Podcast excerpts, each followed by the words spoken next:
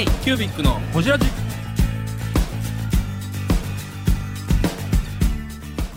K キュービックのほじラジ。ナビゲーターの k キュービック事務局長荒川翔太です。今回 k キュービックがほじるのは手紙社の渡辺陽子さん。フランスに留学したきっかけについてや雑誌社に入った頃の話について。独立した頃の話についてや編集プロダクション時代の苦労についてなど深く報じっています。どうぞお楽しみに。ということであのちょっと北島社長休憩はい、あのいただき今今からススピンオフオフ企画です。はい。スピンオフ、はい。渡辺陽子企画。渡辺企画。あのさん来ていただきました。ありがとうありがとうございます。よろしくお願いします。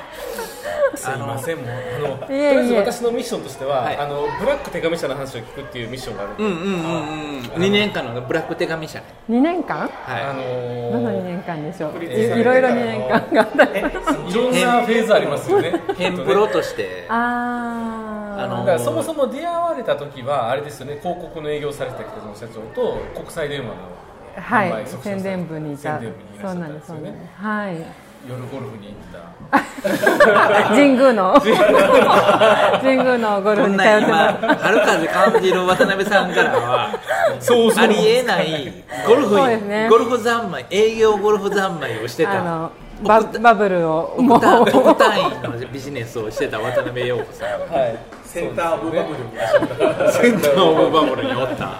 ね。ありがとうございます。あなんかビール頼まれました。どうですあかはい。じゃあ今頼んじゃうといいかもしれない。あい今ちょうどちょっといらっしゃるいいですか？はい。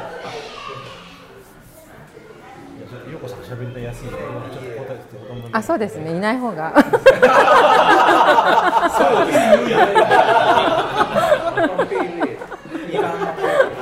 同じ同じ一言ですね今のそう緊張しますね。ななんでそれから出版社に転職されたんですか？なんかきっかけあったんですか？私がですねあのまあ9年間その国際電話の会社にいたんですけど、まあ、そろそろもういいかなっていう時に同時にまあ植物が好きでなんか植物系の仕事に転職したいなと思ってたんですけど、まあ、急にそのもう3029とかか、今更ゼゼロから植物の仕事をしても。ちょっとどういう世界かもわからないし何を植物の中でも何をやりたいか自分でもわからないっていう時にまなんかあの宣伝部ってその広告代理店の営業の方って割と年上のおじさまが多くてたんですけど北島はその中でも割と世代が近い人だったんですよね。で割とその接待されて なんかお寿司屋さんに接待された。りおおお接待を接待されて広告あしたの。お接待するため北島社長接待されてあのお寿司屋さんに連れてってもらったり。お寿司屋さんね。寿司屋さんに。お寿司屋じゃないもん普通多分。接待接待プラン。プラン A ですよ 本当にでその時にまあなんかいろいろ雑談してる中で、まあ、そういう植物の話ですよ。転職したいんだみたいな話をしてたら、フランスにあのそのそれもその方も北島のお客様の一人だったみたいなんですけど、が画家の方であの日本人の画家で庭を持ちながらあのそこでなんていうか働いわわなんて言うんでしょうね。働く代わりにそのベッドと食事を提供するっていう。フランスのあのあ関わりは、はい。北島社長そうなんです。あのそうなんです。紹介してくれたんです。紹介。そうなんですそうなんです。そうなんや。あの庭師庭師は渡辺さんが見つけてきたあれじゃなくあてそうなん北島がこういう人がいるからなんかみたいな。話行ってみたらっていうふうに言ってくれてそれででまあもでもつなぐんですね。最初。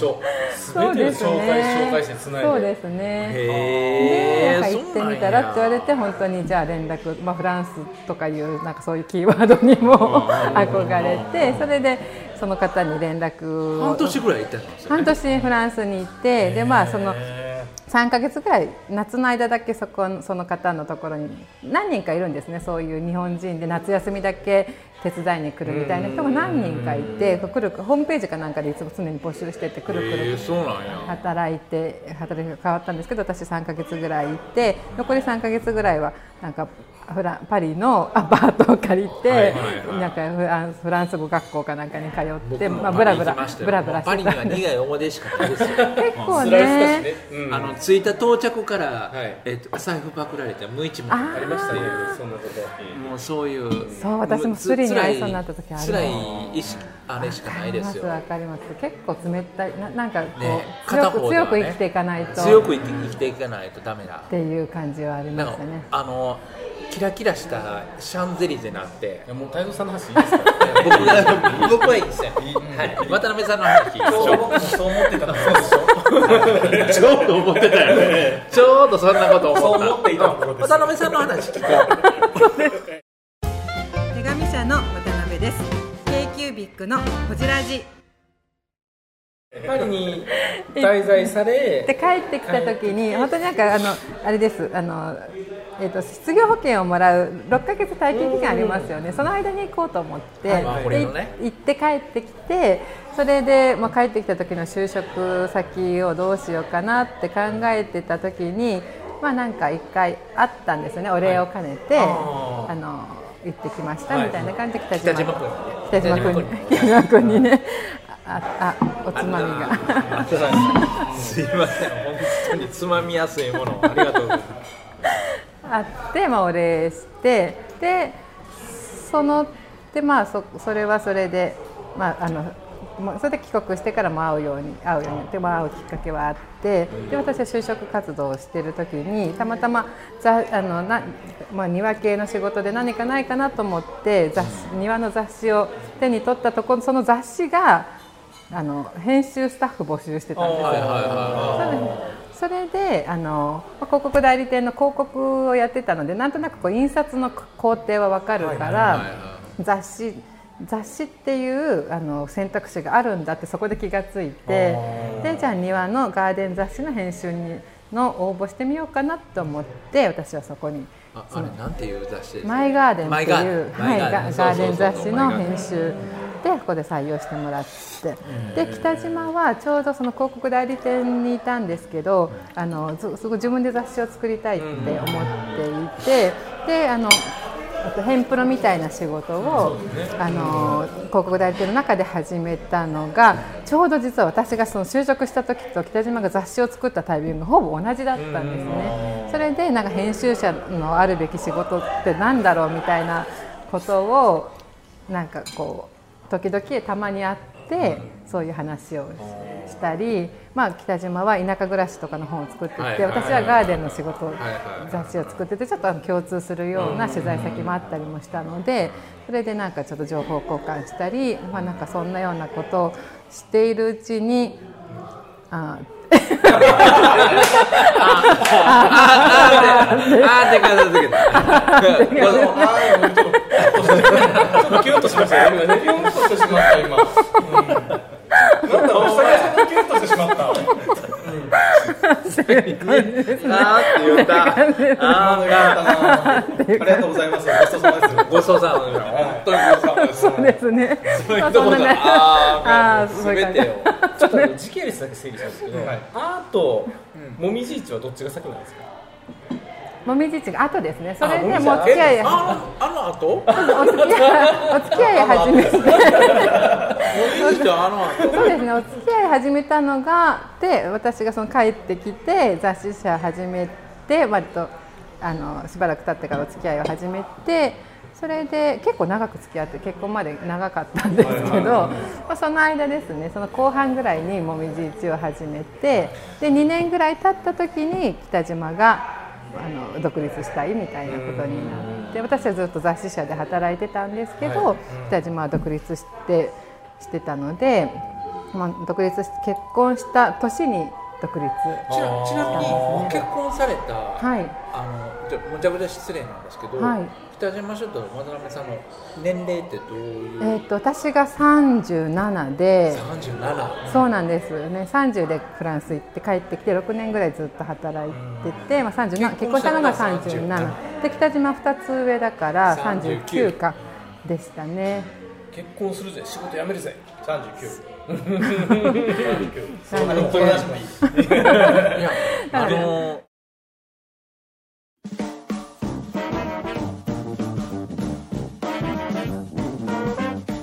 k q b i c のほじラジではリスナーの皆様からメッセージをお待ちしております。アドレスは info.kcubic3.com info.kcubic3.com もしくは KQBIC サイトのメッセージフォームよりお願いします。iTunes のコメント欄でもお待ちしております。皆様のお便りせーの。お待ちしています。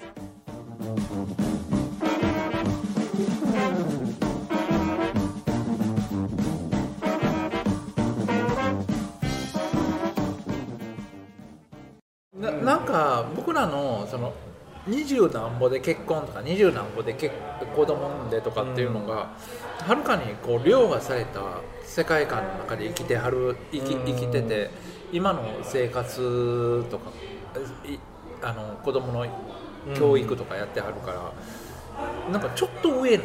うんうんなんかあの一つ上の世代の人たちが、あの今の仕事と今の教子育てをやってる感じ。なんかだからなんか力強いとか安心感がある。あー。そうですかね。あのもう喋らん方がいいと思う。ええちょ ちょっと黙ってた方がい。い えじゃあ言いたいことだけ言って言いたいことだけ言ってください。言いたいことだけ言うと、はい。40半ば過ぎてあのお子さんを産んで、あのこの子育てライフをやってるのって素敵すぎるっていう。ああそうですかね。のあこれはそう。あと仕事もできててね。うん。うーんなんだろうこの世界観。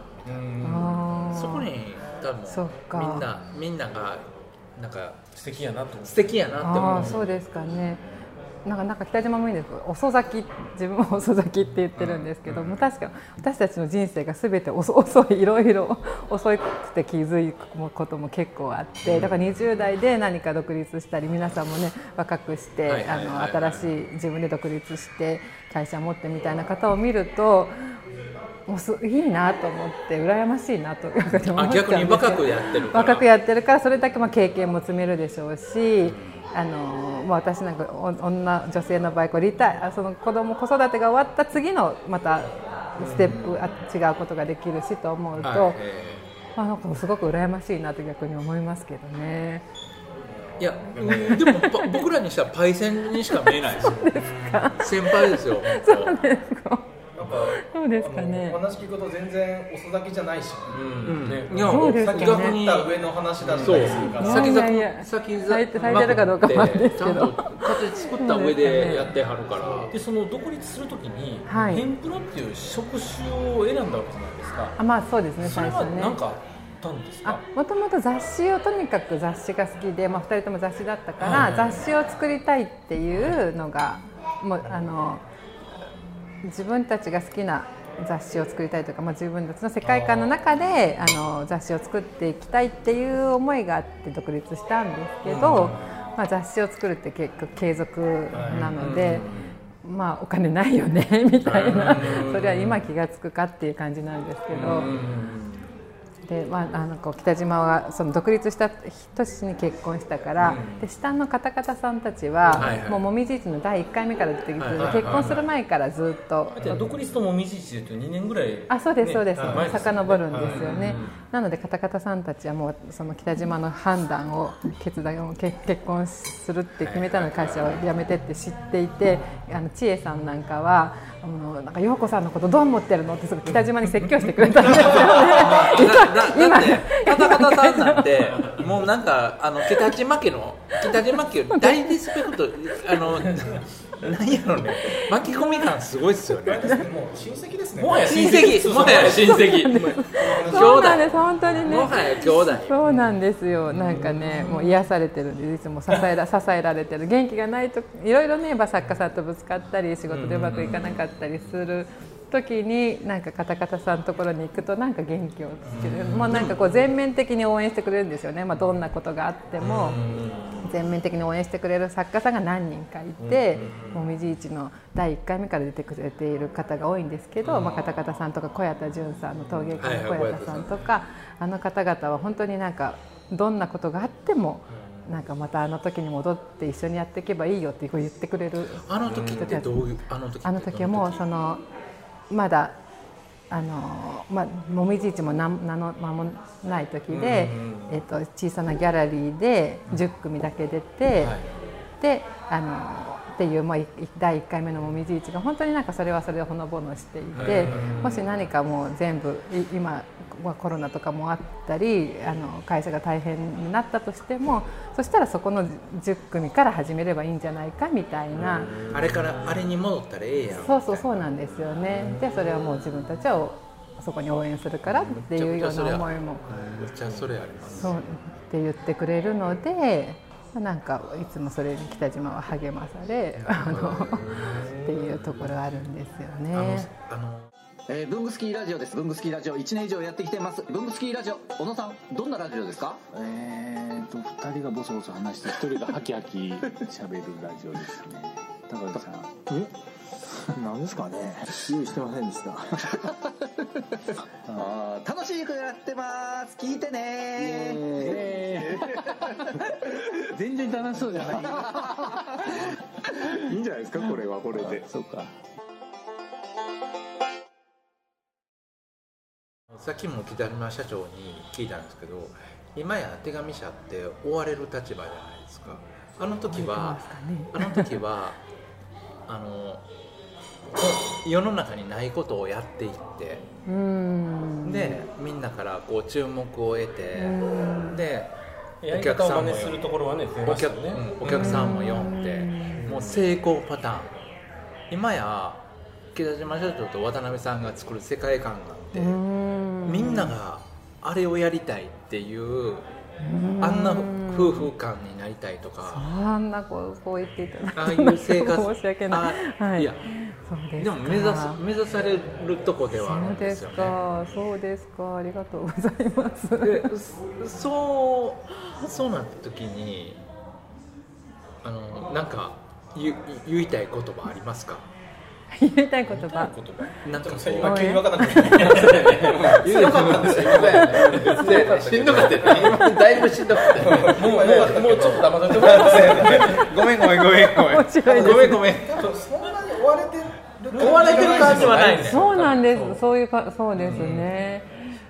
だからまだブラック手紙社の話聞いてないから。あそうやね。それを作ってから2年間のそう話が。そあの今の本店に移って、うんカレー出しながら編集してた時代の話。あ。はいはいはいはい雑誌は。ないかなか正直作れるのって大変じゃないですか大変でしたそうすねると書籍とかはいはいブックとかそうなんです。ヘンプロやあの本当に小さなお仕事からあ。の僕今ナウそれなので ナウブラックちょうど社なんですよそうですかだそうですものすごかい。興味あるそうですか。そうなんですよね。なんかずっと自分たちは編集長やってた、私も一応6年間編集やって副編集長やってたっていうのを背負いながらヘンプロに入ったのに、なんかあの。えっとまあ、いい雑誌からお仕事いただいたんですよね、まあ、そういう経歴を知っていてあのレタスクラブの連載ページを持たせていただいたりだとか、えーあの有名著名なもみじ市に出てくれている作家さんって結構著名な方が多いのでその作家さんの本を作るから手紙社よくその方知ってるだろうから編集い一冊まるまる編集受けてくれとかそういうお仕事をいくつかいただいてたんですけどもうことごとく赤字が入ってくるんですよね。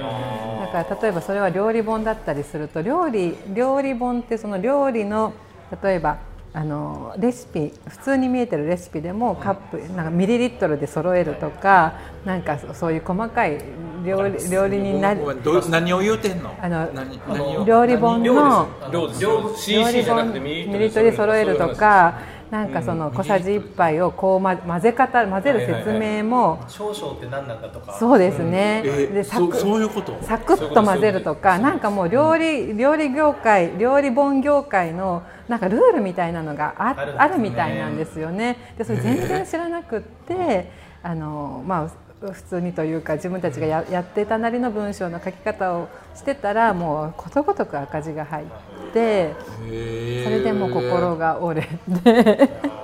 そうめんの本作ってるんですけどそういうのを作ってますか？今回作り方を載せてません。そうか。そしたらそういうのが入ってくるから。ねなんか。載せなきゃいけないんですけど、今回載せないでやろう。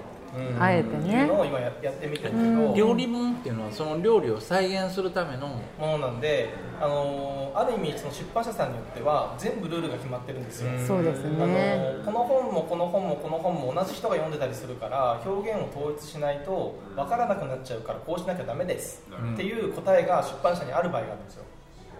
だからその少々とかなんかその、ま、混ぜ混ぜる混ぜ込むみたいなやり方でもいちいち決まってるんですよ。なんかサクッと混ぜるとかななんかここまでまとろんとするまで混ぜる。ななんかそういうもう表現の仕方がもうなんかあるんあるんですよね。でそれにやってき初めて気がつ知ってそういうことが知ってあそうですね。あとまあレタスクラブなんかそれほどなかったですけど一冊丸々受けるような雑誌とかはあとえっとなんだっけなムックを作りましょうってご提案されて、まあ、一緒に作ったんですけれども、あのそこの編集担当出版社の編集担当と全然こうセンスが合わなくって、それであの表紙はこうするべきとか写真をもっといっぱい入れてくれとか、私あのでデザイナーも指定していいというご指名だったのでいつも北島が自給自足の時にお付き合いしていたデザイナーさんを私たちで指名してそこと作ったものをまずその出版社の編集者に確認して、まあ、進めるっていう流れだったんですけど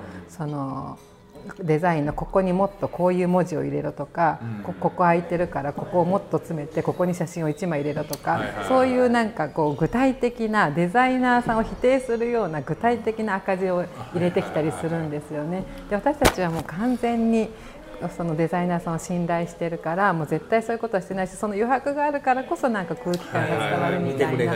そうなんです。そういうものとかもあるんだけどそれをもうこうしてくれこうしてくれみたいなのをもうなんかそういうことに耐えられなくなってまあ本当にその編集者編集者そういうなんかこう編集出版社の気持ちに快く応えるって思える、思えるのが楽しいって思えるしあの編集の人がいればそれはそれで楽しい仕事なのかもしれないんですけどもう自分たちがやりたいことがもうはっきりしすぎていて もうなんか柔軟に答えられないんですよね。だからなんかね。そうなんです。何かを入れてくれとか言われてもそれ無視して戻したりとかあのなんかそんなことをしてたらなんかその向こうの編集の担当からよくそんなので独立しましたねみたいなことを言われ結構厳しいことを言われたりとかしてそれでもうなんか北島も結構その時はもうそんその方からメールが来ることがもうアドレス見れただけでもうドキッとするようなもうそこまで結構追い詰められてしまった時があってあめちゃめちゃ表紙喧嘩しに行ったのは結局どっちなんですか？あ私です。私が行ったんです。私が担当してたので。表紙喧嘩表紙の表紙の写こ真がれ結構本人のエピソードで。そうですね。絶対こっちがいいのになぜか出版社は絶そう対こっちなんですに譲らなくてそうなんです。そうなんです。行ったんでですね。あの表紙の会議があるっていう時に、じゃあちょっと行かせてくれって言って、はい。私が行って、あの作家さんもカメラマンも私たちもこっちがいいと思うしいいと思ってるしみたいなことを説明しに行ったらそのさ先方の出版社のなんか偉い方にお金を出すのはうちだからっていうのでそれで全てこう、え最終的にはそれになっちゃうん。ですよそうですねじゃあ誰が誰がお金作って作作っとんねんそうそうですね。あのもうじゃあいらないですってここまで来る。ここまで来るやつ。そうですね、もうじゃああのいいですって。言いたくなっちゃうやつありますよ。っていうことも実際受託をじゃあやめようそうですね。でも北島が受け仕事はもう全部やめようっていう、なんかまあ本作りだけじゃないんですけどね。ウウェブとかとにかくなんかこう頼まれた仕事をこっちがいいと思うことを否定されるのがもうなんか全てが嫌で。いいと思って提案してるのにみたいなところがもういろいろあって。それでもそうなんですでも一切自宅の受受注仕事をやめようっていう北島が判断した時に、もちろん私としては生活が不安だし、あとその時にやっぱりあのスタッフが2人ぐらいいたんですね。であの編集一緒にやってもらっていてで、まあ、給料も払っていそうてあの受託ベースで、はい。あの仕事が成り立ってるっていうところ、そうですね。だけどな多分ね成り立ってなかったと思うんですよね。あの結構本作るのおか時間かかるじゃないですか。やればやるほどいいなんか追求すれば追求するほどお金かかって、はいはいはいでスタッフに払わなきゃいけない頑張れば頑から張るほど貧乏暇なしになるんですそうなんですよね。そうなんですよね。それでだからまああの賄えなくって結局北島の貯金から給料を上げてて、あとその家賃を払っていたりあの家賃あのあ借りてた家賃を払ってたりとかしてたので、結局自分たちはお金はゼロで、そんな不安定な人に嫁ぎますか？そんな。だから怒られちゃう。ね。おお金不安定。やりたいことにお金を自分の貯金を払い払ってるそ人にうなんですよ嫁ぎますか？ね。そう。でなんかやっぱり北島もその自分がどんどん作りたいものも作れない貯金も減っていくっていうそういう状況にもう。なんで一緒にやろうと思ったんですか？何をやねりたか。ったのいやなんか一緒にやったら面白いかなと思っちゃったんですよね。その時はね。まあとにかく、まあ、何かやりたいっていう思いが常にある人ですし。K q b i c のホジラジ。この番組の提供は山本修行ロンド工房レアハウスでお送りしております